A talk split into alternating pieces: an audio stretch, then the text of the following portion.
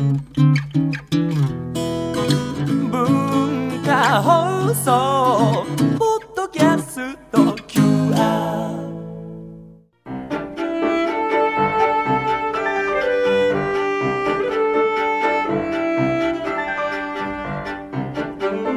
上野から千葉県の船橋に移動してきました。東武百貨店船橋店の5階にあります朝日屋書店船橋店にやってまいりました。いやまずこう雑誌があって本当にたくさんの種類の本が並ぶ奥には専門書もいっぱい揃っている店内なんですがこちらに本チューブで読書モデルをされている藤村咲さんがいらっしゃるということなのでお話を伺いたいと思います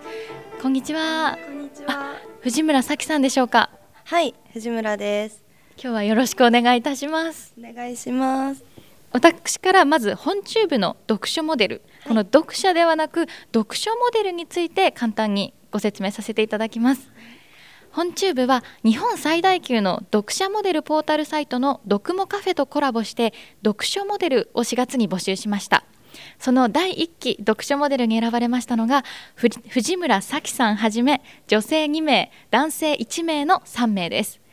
読書モデルのミッションは本屋さんや本が好きな人をもっと増やすために本の魅力を伝えるのがお役目ということですね。活動としてはおすすめの本を本チューブに投稿したり本を通じたイベントに参加したりこうしたラジオ番組への出演作家さんへのインタビューなどがあるということですよね。はい。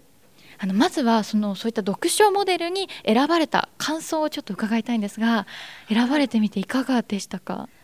選ばれるためにこう頑張って動画の原稿とか書いてきたので、選ばれてひとまず安心しましたね。本当に嬉しかったです。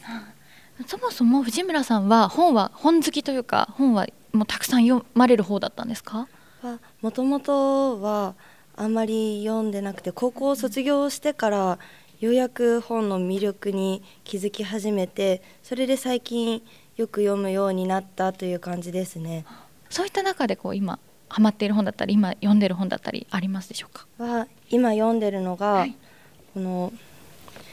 世界のエリートが学んでいる教養としての哲学という本で結構哲学教養としての哲学っていうキーワードが今結構流行っているというか、そんな感じで出て多く出ているのでそれで哲学ってどういうものなんだろうと思ってそれでちょっと買って読んでる一冊です。せ世界のエリートっていうのははなんか私たちでも知ってるような方々がいっぱい紹介されていたりするんでしょうか？はそう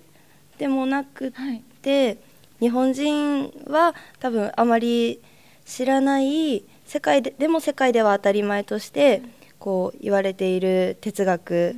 についてこうざっと書かれてある感じですね。あの本チューブの読書モデルとしてこう将来的にはこういうことになったらいいなとかどんなことがしてみたいみたいなことはありますか？はやっぱり本を読んでいる上で、その書いている著者の方や作家さんなどにその本の内容で疑問を抱いたところだとか、もうちょっと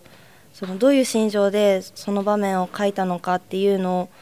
インタビューなどで聞いてみたいなというふうに思っています。はいあとはここの職場で働くようになってからその大人になって生まれて初めて持った夢なんですけれど、はい本と人とをつなげていくことをしたいなと思うようになりましてなので